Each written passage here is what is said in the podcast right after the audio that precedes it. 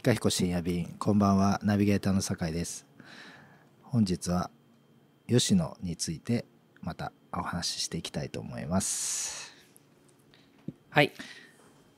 えーついこの間の吉野ウィズゲーテだかウィズ まあね。吉野ゲーテまあだかというやつうのんうん。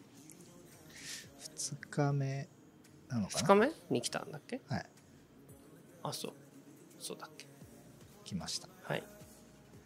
あれ新作歌うって言ってましたけどうん。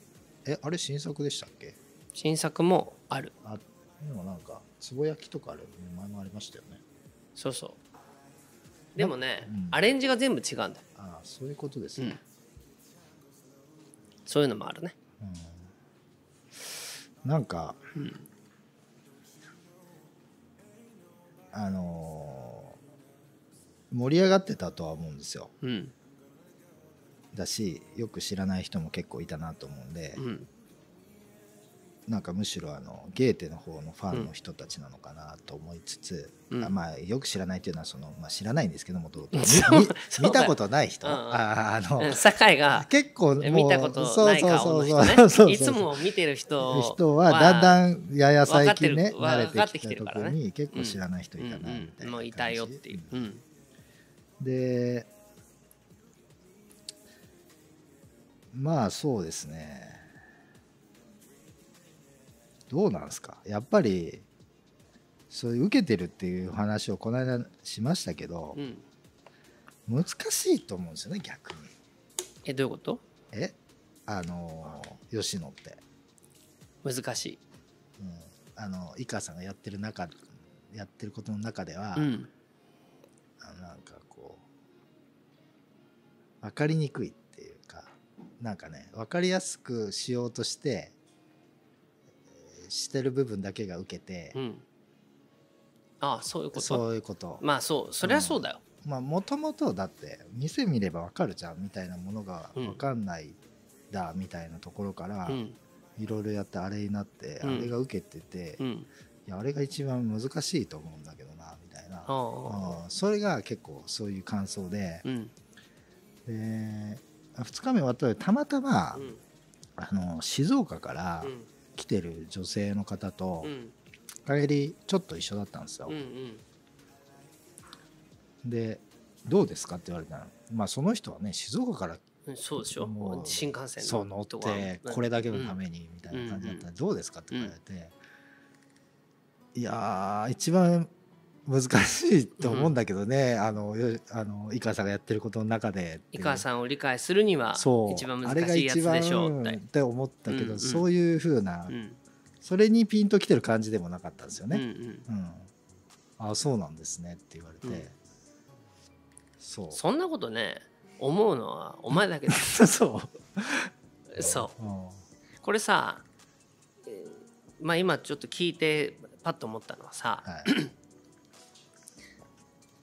あの要は足したらゼロになるっていうことじゃないかって今思ったわけ。あっていうのはその吉野の分かりやすさがプラス20分かりにくさがマイナス20だとしたら足したらゼロじゃん。豆彦ってまあ、えー何？まあカフェですっていうことと難しさっていう。だからもうプラス5とマイナス5でうん。ゼロっていうようなことと一緒でね。なるほど。結局プラス100分かりやすいことやったらマイナス100分かりにくいことやるっていうのと一緒でね。あのチキンなんかもそうだね。はいはい。あの分かりいいと思っているつまり表層の部分が、まあ、50程度だなと思ったら、うんうんうん。マイナス50程度のちょっと深みの部分を作るっていうことで、うん。結局は足してゼロになるっていうまあ陰と陽を足したら、えーチャラになるっていうふうにね。作るっていうことだと思うのね。これ分かりやすいだけでうん。分かりにくさが全くなければさ。うん。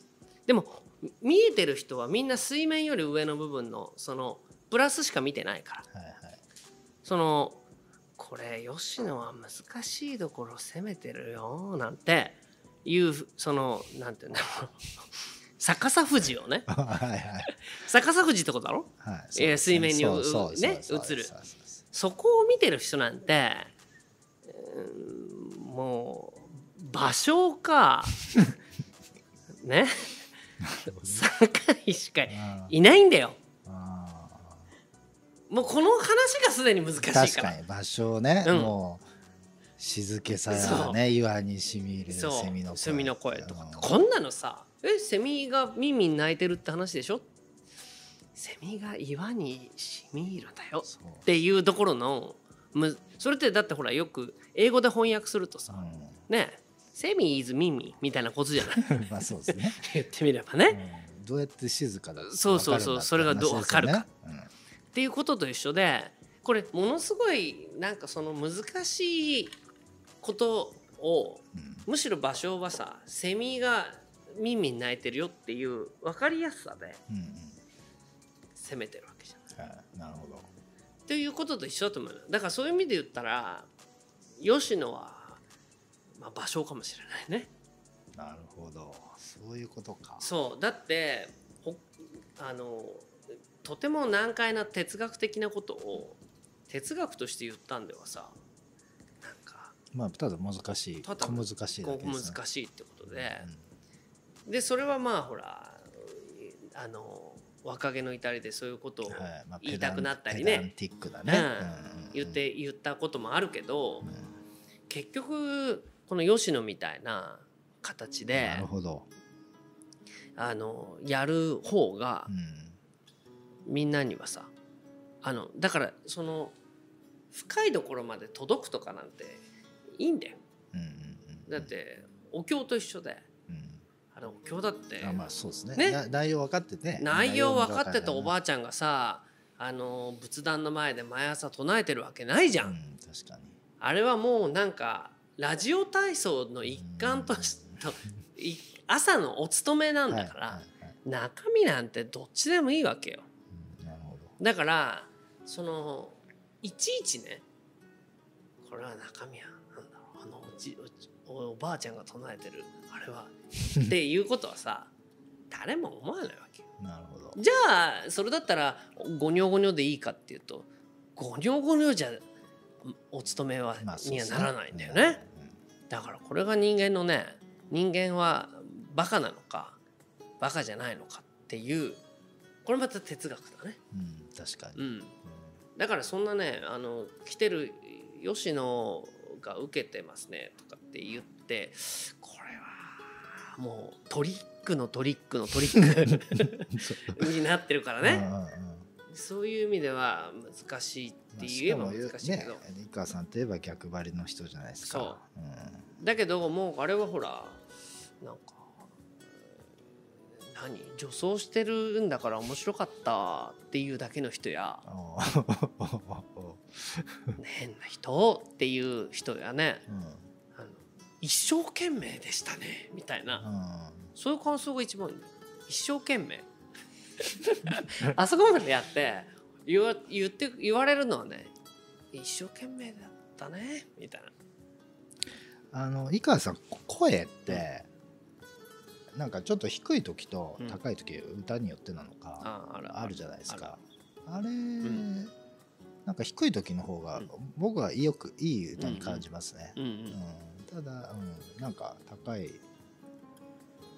ただあの風貌から高い声が出るっていう面白さはあるけどなんか高い声の時はなんかそんなにこう、うん、シャンソン歌手感がないからうん。なんかあれそれそれはなんか思ってでもあの風貌から少年みたいな声っていうギャップはなんか、うん、面白いなっていうね。それもね狙ってやって。そうですよね。ね、逆張りの逆張りでやってて。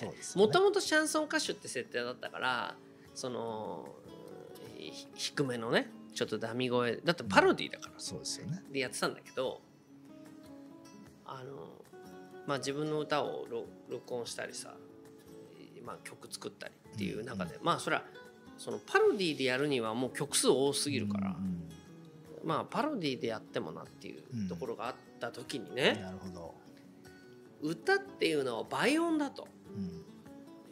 いうことをちょっと自覚したわけよ。うん。でね専門的になっちゃうんだけどあのまあソフトでね今もうデジタルで。俺ほらもうデジタルはもう得意だから。うん。まあそうですよね。とても。うん。でね自分の取った音をいろいろねまあその分析してみたりしてるわけよ。発見見たりして、なるほど。うん、そしたらねあるエフェクトにねサチュレーションっていうエフェクトがあるんですよ。まあサチュレーションっていうエフェクトはもともとそのまあ音にねうん。その倍音っていうそのまあまあ揺らぎっていうかな、まあ、周波数の違うものが一つの音の中に周波数の違うものがまあ含まれると、うんだから一つに聞こ一つに聞こえてるけど一つじゃないよっていうことでね。それをわざと作るエフェクトなのよ。うんはい。サチュレーションをかけるとさ普通の音がうん。わわわわってなると。でね俺の声もとサチュレーションかけてみたはそしたらねいらないの。俺サチュレーションがかかってんああもともとののっけから、はいはい。サチュレーションをかけるとね宇宙人みたいになっちゃう。うん逆に。それでね 逆に。うん。でねサチュレーションをかけたやつかけてないやつみたいなものを聞き分けてみると、あのいや他のねうん。うんあ他の人はねね。上手い人なんかに上手い人ほどねのっぺらしてんだよ。うんうんうん。それがね僕の声だとなんかこうああーって言ってるだけでもなんかバババババッとなんかねサチュレーションかかってるわけうん。でもともとはそのアナログのうん。時代にテープで撮ってたんですよ、はいはい。テープなんかだとそのテープで撮るってことそのものがもう歪みが起きてうん。サチュレーションがかかる。だからエフェクトの名前によってはテープっていう名前がついてたりするわけよ。なるほど。まあっていうようなことがあってね、はい。で低音にしても低音のサチュレまあ低音よりは高音の方がより僕は倍音が強いんだけど、うんこのね低音のあ高音のう歌を歌うと周りのドラムや何かがどんなに強くても俺の声はね録音した時にピンって残るんだよあーまあそんな感じですよね。そう。うん。それはねいいとこ悪いっていうよりかなり得意体質で。うんなるほど。でそれができるとねドラムはえっていうかバンドはねなんて俺に遠慮なくうん。できるわけよ。はい。それでねああなるほどって思って一つの歌の中に低い部分すごく低い部分と高い部分とでまあその当然サビの部分はあわーってサチュレーションがかかりやすいような音域の曲をね作るようにしたわけ。なるほど。だけどなんでそんな風に作る必要があるのかってそれってまあ理屈はそういうことだよね、うんうん。え今の声が。うん。やっぱり歌って所詮声だと思うから、はい。歌詞なんか誰も聞いてない。で、まあですね。み見てない。でも書く方として作家としては、うんうん。まあそうですよね。まあなんか高音が出るから高音の歌っていうのもちょっとうん。あれだしなのでまあいろいろ例えば大人と子供が出てくるとかね、はいはい。男と女が出てくなるとかって、ね。はいはい。その芝居的にこう書き分けるっていうような感じの歌詞だったり歌の構成になってるわけ。うんでも当たり前だけど俺売れてないしうん。うんそもそも吉野なんて初めて聞く人ね。もしくは家まあまあライブって言ったって初めて聞く人ばっかりでしょ？はいでしょっちゅう来てるわって言ったところでさあの何家で CD があるわけでも、うん。まあ、CM でかかってるわけでもないから、そうですよね。もう本当にライブで聞いたことだけを耳で記憶してるっていう世界だからうん。うん何もう古代の人のその伝承 伝ね。伝承の世界じゃない。なので琵琶法師的なそうね琵琶法師的なね。いやなので、まあ、今回アルバムを作るってことになってんだけどはちょっとアルバムが楽しみだと思ってるのはねアルバムになって初めて俺の歌をこう四六時中聴くっていうことが人が出てくるわけじゃん。生まれて初めて。そうするとさあこれあの時なんか低いのと高いのとってなんかほにゃほにゃやってたけどこれこういう歌い分けになってんじゃん歌詞を見ると。とかっていうことがやっと分かる。なるほど。つまりこれからいよいよ地下に広がるね地下帝国へようこそ。感じのさまあなんでそういうややこしい設計になってんだよ。なるほどね。でもさやっぱりそういうことを考えるようになったらやっぱり宮崎駿の影響だ、うんそう言おうと思ったんですよ、うなんで昔うん「もののけ姫」が大ヒットした時に「エヴァンゲリオン」も同時にヒットしてたんですね、で世間の見方は「エヴァンゲリオン」がややこしい話で「えももののけ姫」は分かりやすい話だっていうふうに見えてるんですけど、それ逆でう、ん。エヴァンゲリオンは簡単な話を難しく見せているっていうことで、うんなんか小難しさをうん。なんかオタクに受けさせたんですけど「もののけ姫」はなんか分かりやすい話なんですけど、あれもう差別とか歴史とか、いろんなそう労働とか、うん。そう、うん。疫病とかね。疫病とか、うん。もういろんなものうをん。テーマに入れて、うん。もうむちゃくちゃ複雑な話なんですけど、子供も見れるみたいな、そういう設計にしてるんですよね。うんだからそうそのまさにそういう感じ。だからで宮崎駿って、ねまあ意地悪じゃないですか。意地悪だ。俺と一緒だ前回野田博、野田秀樹の話しましたけど、うんうんまあ同じ部類のね、うん そうだね。そう、うん、だからねそう。まあそうだよ。だから本当にそうでまあ簡単に見せ、まあ、簡単に見せてるってそんなに作為的にやってるわけじゃないけどあそうですね、うん。やっぱりなんか作ってる時にさだって同時期に同時期にっていうか同じ日でチキンの台本を直しながら 吉野の、なるほどね。はいはい。まあ、歌詞とかレコーディングとかをやってるわけじゃない。そしてやっぱり作ってる人一緒だからそのそんなにち違わないわけよ。うん。だけどさっきだからつまり足したらゼロになるっていう点ではい変わらないわけ。はい。だけど多分「もののけ姫」なんかでも何？まああのなんかカタカタカタカタっていうやつが出てくるんじゃん。小玉か。ああはい。カタカタって。はい。まあ、こういうの作っとけば なんか人形として売る時にうんもうん。便利そうとかさ。そんなの絶対思ってない真っ黒クロスケのなんかこうこう白いやつでこうカタカタってやってやっとけばうん。まあみんなこれだなとかさ。まあ、CM もそこ使ってますしね、そう。うん。だからそれとさその「もののけ姫」全体の話っていうのはもう全然違うことだし、はい。まあそもそも捉えどころのないものにしたいっていううん。意図がね、うん。まあ、どんどんどんどん宮崎駿自身にもあるから、自分でも何作りたいんだかわからないんだっていう、うんだからそれはそうだね。であの吉野なんかだからあの吉野の格好してるしてお客さんの前でギャッっていうことと、うん。ギャッて言ってる。なんやっぱりあのう歌を作ってるっていう時とうなんていうの歌を作るっていうことをね最近なんか吉野で覚えたっていうことはうん。から吉野で面白いと思ったね。つまり吉野はやっと最近逆さ富士の方に掘り下げれるっていうふうになったってことだよ。うん。うん。なるほどうね、ん、それまではなんかうんなんていうの、うん、ああいうことやって。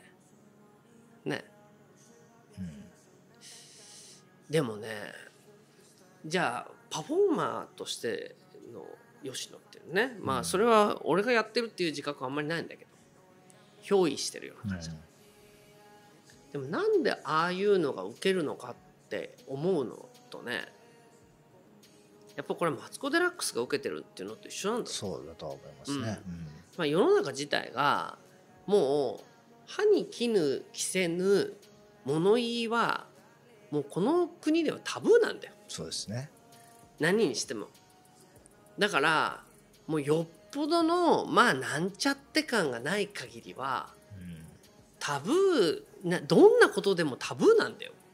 だからもう男でも女でもない化け物みたいなやつがうん。言うと、そう。な大丈夫。まあ大丈夫。っていうかまあそれならまあ聞聞けるけど、ちょっとでも真顔でねなんかあのしちょっとしたあのシニカルなこと言うと、うんうん人を傷つけてるとかっていうふうになっちゃって、そうですね、うん。だからほらあの時一緒にゲーテ先生やったよ。はい。ゲーテあれはあのゲーテの方はさあのまあ正原が喋ってるわけだけど、うんシニカルさなんかないんだよ、うん。うんまあ、ちょっとうん、そのまま辛い時間でしたね、だ そのままコークだからこうですね。うん。はい。それでは曲いきましょうっていう。もうああの町内会のお祭りだよ。うん。だからそれはさなんて言うんだろう。あのまあ立て付け不足なんだよ、なんかもっと、うん、まあ普通の話でもよかったのかなと思いましたね。なんかこう別に吉野に対抗してたわけじゃないかもしれないですけど、うん。なんか別にそんな積極臭い話しないで、うん。なんかまあ普通の導入でうん楽しい話すればいいのにぐらいは思いましたけどね、うん、だからねそこはね立て付けがいるんだよ。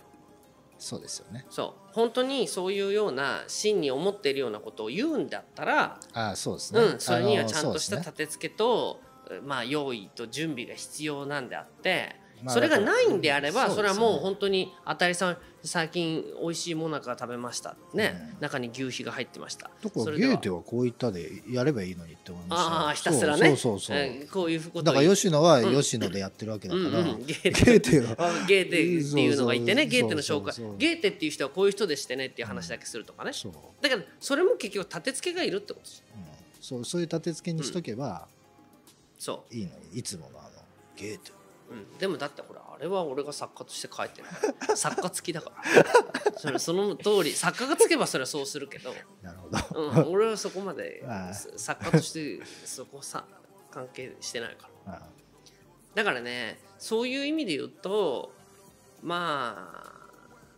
あなんていうの。だからこのラジオもさ聞いてる人いるのか知らないけど、うん。あのまあこここのラジオだけはさ本音で言ってるからね。あそうなんですね。本音っていうかだからこれって堺の前で喋ってる井川さんっていうキャラを演じてるわけじゃない。ないですもんね。ここだけはうんねそうですね。それ以外にそれ以外にってこともないけどまあ瀬尾さんなんかのラジオにしたってあれは瀬尾さんの前で話してる井川さんっていうことの立て付けの中でねはいはい「へえ」とか「ふう」とか言ってるっていうあのあれはもう AM ラジオの,、うんうん。あの高田文夫の前にいる AM ラジオの曲穴だよ。うんそうですよね。うん、そうなんですか？ーって言ってそんなことも知らないのかバカって。まあ それではお天気情報ですっていうね。はい。だからそういうことじゃない。だからあのまあねでもそういうことはさまあ本当は言わずにねあの、うんうんその人があのまあ受け取った人が感じ取ってくれればそれでいいっていうふうにできれば本当はいいよね。うんそうですね。でもねそれはさ俺割と断るごとに言ってんだけど、はい。まあそうね。まあ酒井とラジオやってるっていうことの時点でもうダメなんだけどさ。うん。本当はそうなんですよね。うん、本当は一番いいのはお前がなんかなんかそうだな。なんかわかんないけど豆彦評論家っていうまあひまあ評論家でね。うん。まあ新聞にでもいいや、うんなんか常になんかうん。発表する場があって、いやだから僕豆彦公式ガイドブックとかを、うん。自分でね。で書こう、うん。書くぐらいのそう。うん。でだからそういうのをこう評論していくひまあ批評していくっうんていうことをするまあ俺とこうやって喋るんじゃなくて、まあ、客観的にどっかでそういうのがあってそれであなるほどそういうことだったのかっていうようなものが本来は1枚あってっていうことなんだよね。あそのかつては。はい。そうなんですよね、うん、あのあれこの話言ったっけ？あのユーミンと健城徹の話って言ったっけ？あそう。これはラジオで言ったんじゃなくて、うん。このラジオを始める前に久々に井川さんと会った時に、ああ俺言ったんだっけ？このラジオがうん。なぜ必要なのかの説明を俺にした時に、ライナーノーツの話とかで、そうだよ。ユーミンが気づいてない健城徹のユーミン票で、うん。ユーミンが気づくっていう。そう。うんだからそれがないとやっぱりなんかカフェのオーナーにしては一生懸命でしたねとか、うんうん。そうですね。あのもうとにかくカフェのカフェなのにもうカフェなのにっていう一言で、うん。もう全てはもう終わりだからねカフェなのにこんなことをやってとか。なんかある意味そう。何回か前にうん。このラジオが生まれたきっかけっていうなんか話しましたけど、どっちかっていうとうん。僕の感覚ではこっちで、うん。でまあこれラジオで言ったかどうかわからないけどまあのれんの話をまあ僕はするんですよ。うん。のれんを下げて、うん。営業中って書ける無意味さっていうか、そのバカなね世のうん。中になっていると。のれんがか出てればもうそれはや営業中って意味だからね。そう。そういうのがそういうものだったし、うん。うん。豆彦ってそういうものでできているうん。し、そういうふうなことが分かるお客さんを迎え入れるつもりだったのが、うん。営業中っていう札をうん。掲げざるを得ない状況になっていると。そうだよ。う営業中だけでももうダメう営業中っていうネオン。も含めてね。はいでもまあそういう意味ではねだから吉野にしても何にしてもまあやっぱり批評まあ批評じゃないけど本当はもうこっちはどんどんその批評家が混乱するような、えーものを煙に巻いていくっていう形でやりつつそれはに逃すまいっていう批評家とのね。本当はそういう攻防がやりたいなと思うけど時代がそれをね許さないのかもしれないな。